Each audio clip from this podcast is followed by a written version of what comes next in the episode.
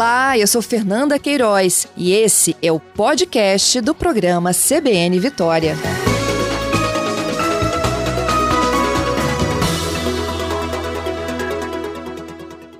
Rafael, bom dia. É, bom dia, Patrícia. Bom dia, ouvintes. Pois é, o celular, a vida da pessoa está no celular. Hoje em dia nem se usa. É raro você encontrar alguém que use agenda de papel, né? As pessoas minimamente usam a agenda do celular. Perder um telefone, mas principalmente ser roubado ou furtado, causa uma baita dor de cabeça, certo? Pois é, Patrícia. É, o, né, realmente, hoje em dia, nós temos muitos dados pessoais, né, muitas informações dentro desses celulares, né? Então é por isso que a Anatel ela coordena esse projeto junto com as prestadoras e também órgãos de segurança pública para ajudar, né, que esses esses terminais sejam bloqueados e, e inibir o, essa prática criminosa. Uhum. É, não não é suficiente, né? É algo que é uma uma contribuição do setor de telecomunicações para uma ação de segurança pública, mas que a gente entende que é importante para inibir esse tipo de comportamento. É, a, a, pessoa quando perde o celular ou se ela é roubada e furtada, a primeira coisa que ela tem que fazer é avisar para fazer, é, é, fazer o bloqueio do telefone, antes mesmo de cancelar cartão de crédito. Como é, qual, o que é mais importante nessa hora? Certo. É, eu entendo que a, a, coisa mais importante é você registrar né, um boletim de ocorrência junto às autoridades policiais e que dependendo da delegacia onde isso for feito, eles já podem efetuar o bloqueio por lá. Uhum. Né? É, o bloqueio, esse bloqueio que é coordenado pela Anatel, aí eu acho importante destacar que não é a Anatel que bloqueia os celulares, são as prestadoras né, que, que têm os seus clientes, elas que têm a capacidade de fazer esse bloqueio. As operadoras, é, né? Blo... As operadoras, uhum. exatamente. Esse bloqueio impede apenas que o celular se conecte às redes móveis.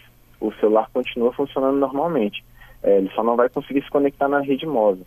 Então, é, existem também outros aplicativos, outros recursos, né, que é, eles permitem o bloqueio completo do celular. Por exemplo, a Apple fornece isso de, é, em todos os sistemas operacionais dela. Mas aí o, o, cada usuário vai ter que buscar qual a melhor solução. Então, assim, respondendo a pergunta, registro do boletim de ocorrência e procede, é, proceder com bloqueio logo em seguida. Uhum.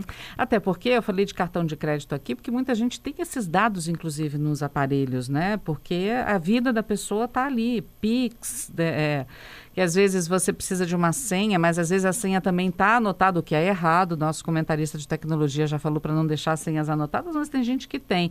Então tem que tomar cuidado também com o que você deixa guardado no celular.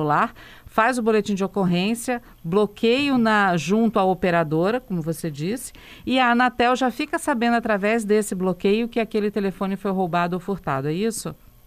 É, perfeito. É, uhum. a, a, como eu disse, a Anatel ela coordena essa ação, então ela também no nosso site é possível a gente consultar o, o e-mail, né? Então, lá no, no site da Anatel, gov.br barra Anatel, vai ter um, uma seção especial lá chamado Celular Legal, e lá é possível você consultar a situação do e-mail. Então, é, se você solicitou o bloqueio do, é, do seu celular, você vai colocar lá o e-mail, que é como se fosse um CPF do celular, ele vem na caixa é, do aparelho, ou atrás da bateria, ou na nota fiscal, né, você pode consultar esse, esse número e lá vai ser indicada a situação de bloqueio e quem que foi que realizou o bloqueio. Uhum.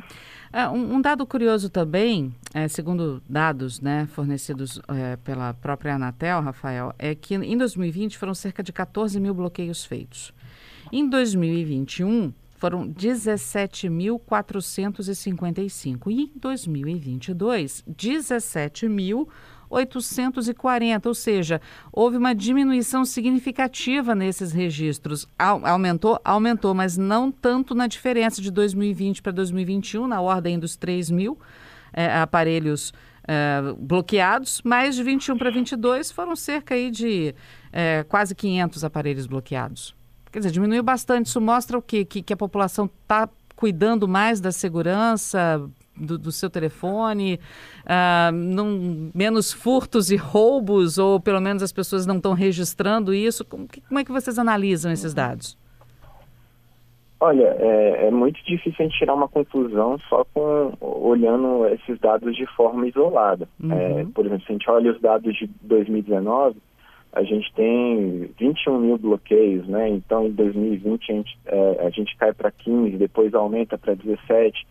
É, isso não, não dá para a gente ah, ser categórico que houve um diminuição de roubo de celular.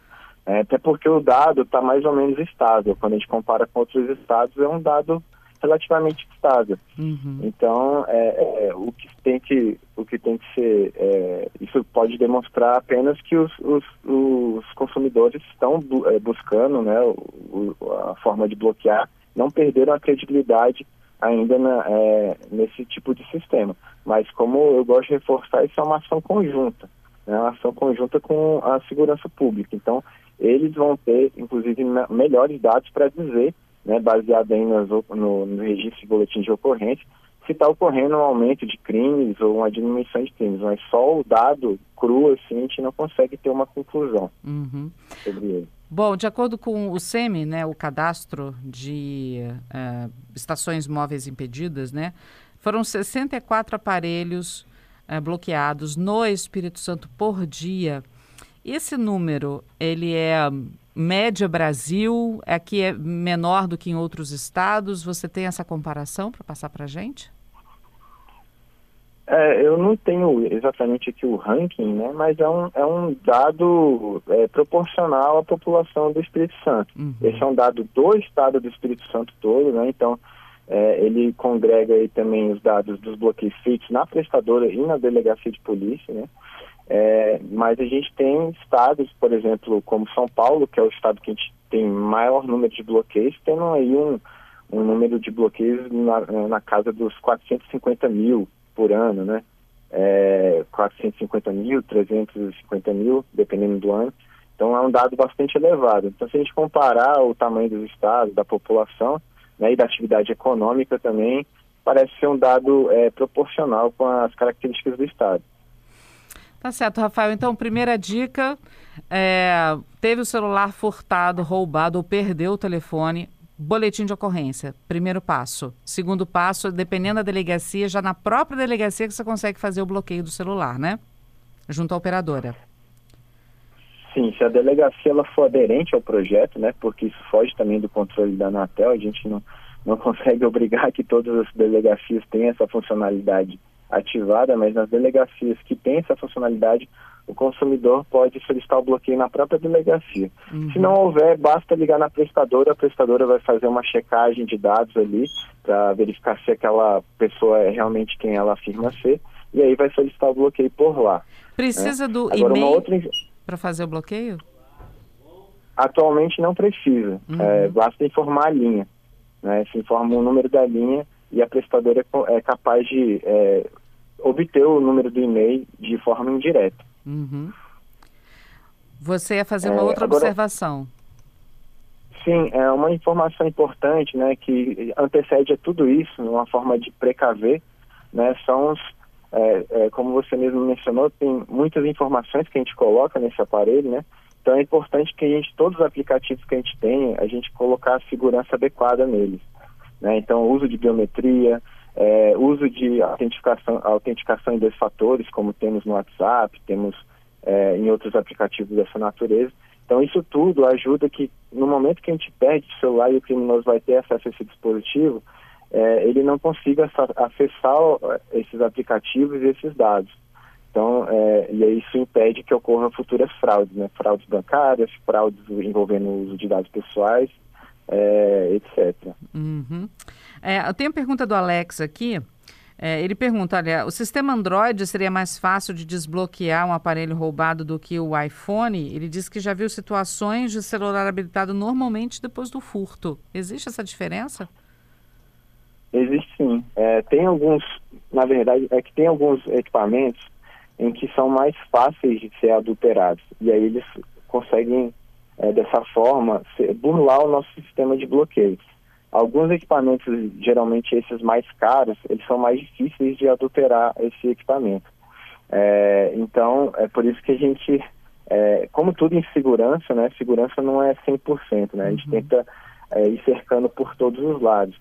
É, mas existe sim essa diferença, né? Não, não, não, não necessariamente quer dizer que o Android é, é, é mais fácil de adulterar, mas alguns dispositivos Android, e aí como uh, o Android ele tem uma gama muito maior de equipamentos disponíveis no mercado, desde os mais baratinhos até os mais caros, então pode ser sim que alguns dispositivos Android sejam mais fáceis de é, ser adulterados e, portanto, é, ter o bloqueio burlado, né? Uhum. Apesar de que também a Anatel vem, vem trabalhando para mitigar esse efeito da adulteração. Então, em alguns casos, o nosso sistema já pega quando o, o, o dispositivo for adulterado e procede com bloqueio automático em seguida.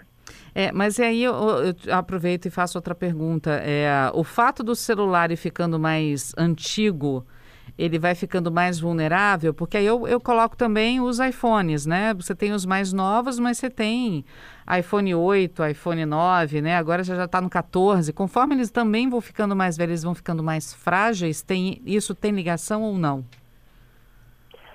Tem uma certa correlação, mas eu não poderia afirmar uhum. aqui também, é, ser determinístico aqui, dizendo que um equipamento mais antigo vai ser mais menos seguro do que um equipamento, é, um equipamento mais moderno. Uhum. É, mas existe uma probabilidade, sim, maior de um, equipamento moderno ser mais seguro, porque as tecnologias evoluem justamente para fechar essas portas né, para os criminosos. É, vão tendo atualizações que alguns celulares mais antigos deixam de receber, né? Isso, aí está mais relacionado à, à segurança é, envolvendo os protocolos né, de uhum. internet, os, pro, os protocolos é, é, não, não, não está muito relacionado com esse tipo de bloqueio que a gente faz aqui, né? Entendi. Que é um bloqueio feito na rede das, das, das prestadoras, das operadoras, né? Entendi. Rafael, obrigada, viu, por conversar conosco, por orientar também aqui os nossos ouvintes a respeito desses bloqueios. É, não precisa do e-mail para fazer o bloqueio. Antigamente precisava, mas agora não existe mais, só o número do telefone. Já é possível, né? Mas fica aqui o alerta: foi roubado, foi furtado imediatamente. Procure a delegacia, faça o boletim e faça o bloqueio. Certo? Isso mesmo. Rafael, obrigada, viu? É, bom dia, Patrícia.